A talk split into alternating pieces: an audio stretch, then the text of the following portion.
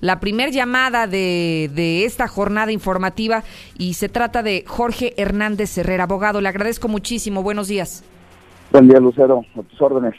Preguntarle, abogado, bueno, después de este planteamiento que hice al inicio de dos exregidoras que prácticamente se les acusa de lo mismo, sin embargo, una está enfrentando su proceso en libertad y en el caso de, de su cliente está tras las rejas, me parece obligado preguntarle si se trata de una persecución política en contra de Jacel, abogado.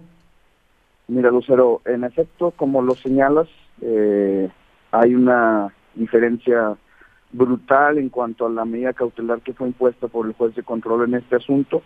No me gustaría hablarte de alguna persecución política, ya habrá la persona que pueda involucrarse en esos temas, pero de cuestiones legales sí me gustaría antes de explicarte cuál fueron los cuáles fueron los motivos del juez para imponer esta esta medida cautelar que como comentaste a todos, incluso al Ministerio Público, eh, nos ha tomado por sorpresa.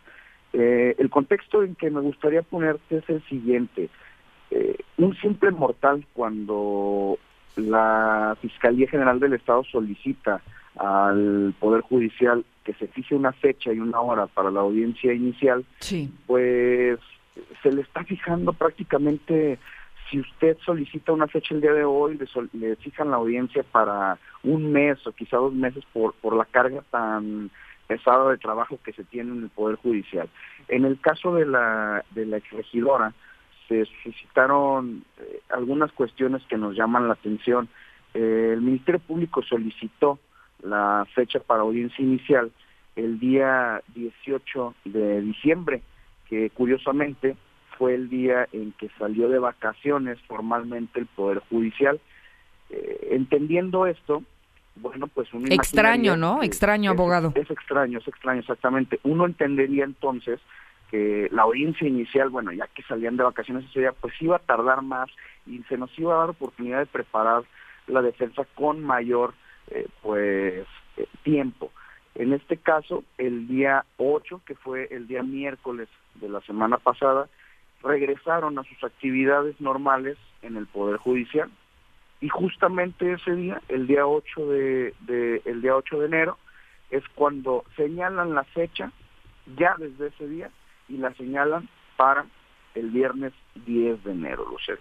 Dos días después de que acordaron la solicitud de la Fiscalía. Entonces, prácticamente eh, están dando dos días, ni siquiera cumplieron los términos, ¿y cuál, es el término legal, abogado? ¿Cuántos días debería de establecerse eh, para hacer todo este procedimiento que nos señala?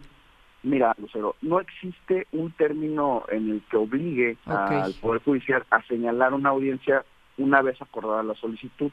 Sin embargo, el Código Nacional de Procedimientos Penales sí establece que para cualquier actuación judicial en que se requiera la presencia de una persona que ostentará el carácter de imputado, eh, se requiere que sea notificada la misma con 48 horas como mínimo. En este caso no se cumplió con esa formalidad y aún así, eh, pues en aptitudes de poder llevar a cabo una audiencia pacífica sin necesidad de hacer algún tipo de escándalo con esta situación, eh, nos presentamos tanto la regidora como su defensa y desahogamos la, la audiencia. Ahora, una vez que ya ha sido aclarado este contexto, Lucero, sí me gustaría eh, abundar qué fue lo que sucedió el día de ayer. Sí, mire, si quiere, si me da nada más oportunidad, voy a abrir un pequeño paréntesis, abogado, para poder, digamos, poner en contexto a la ciudadanía que hoy nos sintoniza, que creo que me quedé un poco corta cuando, cuando daba yo su presentación.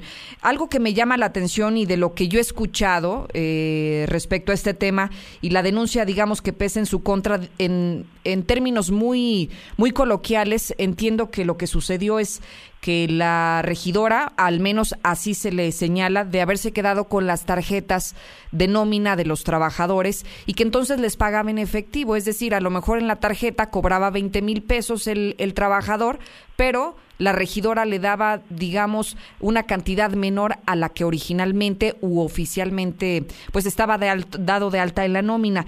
Y segundo, señalan también un tema de simulación de contratos, es decir, lo interpreto como un asunto de aviadores, de personas que se dieron de alta en la nómina, pero que realmente no trabajaban y que finalmente todo este dinero se lo quedaba, se lo quedaba a la exregidora del Revolucionario Institucional. Bajo este esquema, abogado, eh, me gustaría preguntarle, bueno, ustedes eh, su defensa, pero con todos estos elementos, ¿Jacel es inocente, abogado?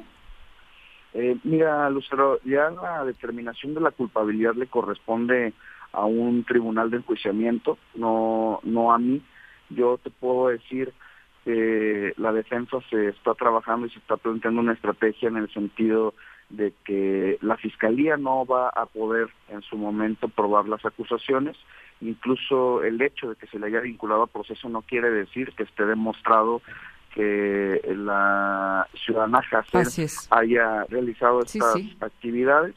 Son planteamientos de la Fiscalía, son eh, imputaciones que se le están haciendo directamente, sin embargo, hasta el momento eh, no se tienen los elementos probatorios suficientes para poder asegurar lo que tú me comentas. Claro. Y, y además ya será la autoridad competente quien podrá determinar esa situación. Y mientras eso sucede, abogado, Jacel permanece en la cárcel y durante cuánto tiempo?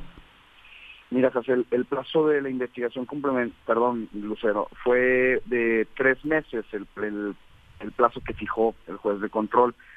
Sin embargo, dadas las circunstancias y los argumentos que dio el juez de control para fijar la medida cautelar de prisión preventiva, eh, no te podría yo asegurar que vaya a pasar los tres meses en prisión, ya que por parte de la defensa, de la cual soy parte, sí. pues ya se está viendo la manera, ya estamos eh, planteando incluso una, una revisión de esta medida.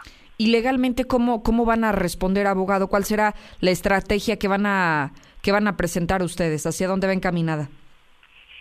Mira, hay, hay varias situaciones ahí de irregularidad en la imposición de la medida, entonces se está valorando en estos momentos cuál va a ser la vía que se va a seguir, pero indudablemente se hará algo al respecto.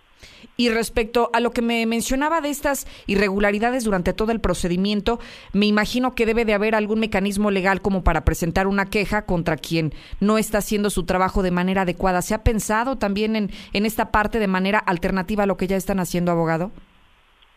Sí, sí, Lucero. De hecho, es una cuestión que es incluso ya una preocupación generalizada por parte de, de pues el rubro al cual representamos, en este caso los abogados penalistas, eh, ya han existido algunos otros antecedentes por parte del mismo juez de control, entonces sí se ha planteado ya la posibilidad, sin embargo tú sabes que el Poder Judicial, bueno, pues es un aparato bastante, con mucho poder y no es del interés por el momento, eh, pues ponernos en contra de sus intereses, sin embargo, sí ya se ha planteado la posibilidad de, en lo particular con, con este juez, eh, pues bueno, por lo menos por la vía legal, más allá de la administrativa, sí, sí tomar algunas acciones, como lo pueden ser, eh, pues, formular algún juicio de amparo o bien los recursos ordinarios que nos maneja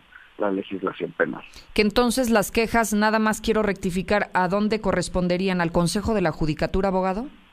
En su caso. En Muy bien. Abogado, pues no sé si tenga algo más que, quisiera agregar esta mañana y como siempre agradecida de que usted pueda compartir de primera mano la información que está ocurriendo con la regidora y sobre todo este tema que se antoja un tanto extraño, que sean dos casos exactamente iguales con personas diferentes, pero delitos que se les acusa por lo mismo y que hoy finalmente tengan resultados diferentes. Se antoja extraño. Sí, Lucero, es precisamente lo que, lo que te quería abundar hace un momento.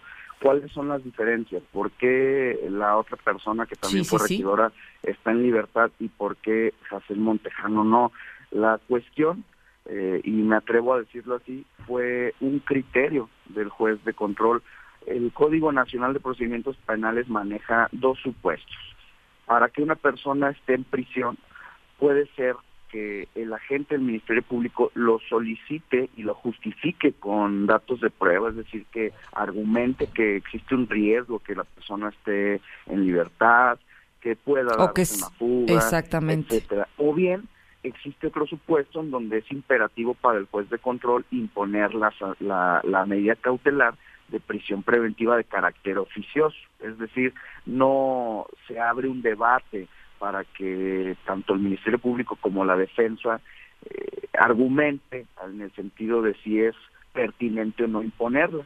En este caso, a pesar de que el juez de control dio el uso de la voz tanto al Ministerio Público como a la defensa para que expusiéramos los razonamientos técnicos y jurídicos para justificar la imposición o no de esta medida, al momento de resolver, se apegó al contenido estricto del artículo 75A del Código Penal para el Estado, argumentando que en el caso del delito de abuso de autoridad, el cual, vale la pena recalcar, eh, es un delito por el cual también fue vinculada Carla Casio, sí. Eh, que en este supuesto, dicho, eh, dicha figura típica es considerada como una de aquellas que es merecedora de la prisión preventiva oficiosa.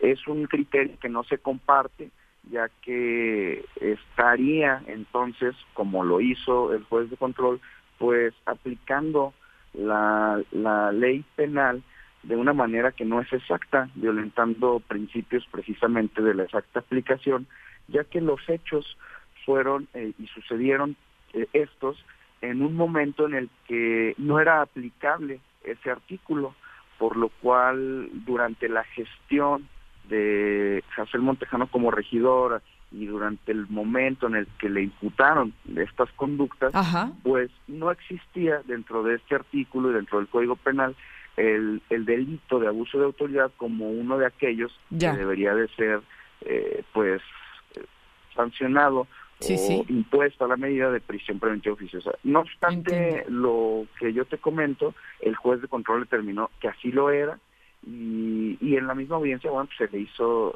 del conocimiento eh, que probablemente estaba cometiendo un, un error y que su criterio podía estar ahí distorsionado. Sin embargo, bueno, pues el juez ya había resuelto la situación y así fue que se le impuso esta medida.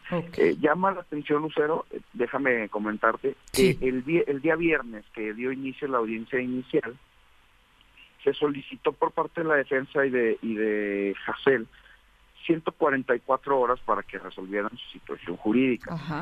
El Código Nacional prevé que una vez que un imputado se somete a las 72 horas que maneja el artículo 19 constitucional o bien a la duplicidad de este plazo, siendo entonces 144 horas, se abrirá debate para las medidas cautelares.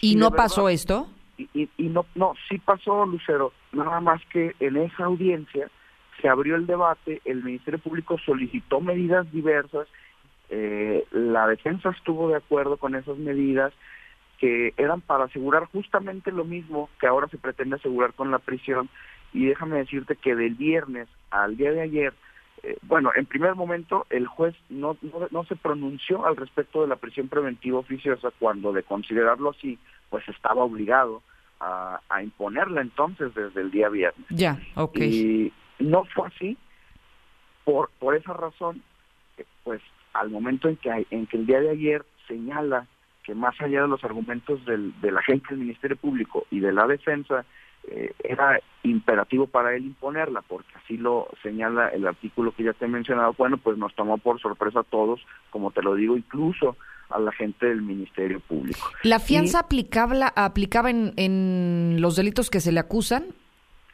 Pero como tal, la, fianza ya no existe, pero sí existe la garantía. una garantía económica que no está relacionada con la afectación patrimonial eh, de alguno de los delitos.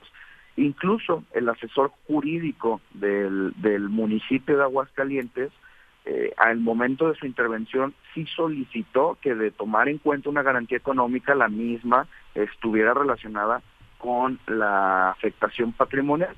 Esa circunstancia no se debatió porque al final de cuentas el juez impuso la medida de carácter oficioso. Bien. De acuerdo. Bueno, sin duda que será un tema que va a continuar desarrollándose en los próximos en los próximos días, abogado, y le agradeceré que, que sigamos en esta comunicación permanente para informarle al auditorio de la Mexicana, que son cientos de miles los que todos los días nos escuchan, que nos diga cómo va avanzando este procedimiento legal. Por supuesto, Lucero, y, y muchísimas gracias por, por tu atención. Al contrario, muchísimas gracias al abogado Jorge Hernández Herrera. Es parte de la defensa de la exregidora del Revolucionario Institucional Jacel, que desde el día de ayer ya permanece en la cárcel por estos delitos que ya le señalo. ¿Cuáles?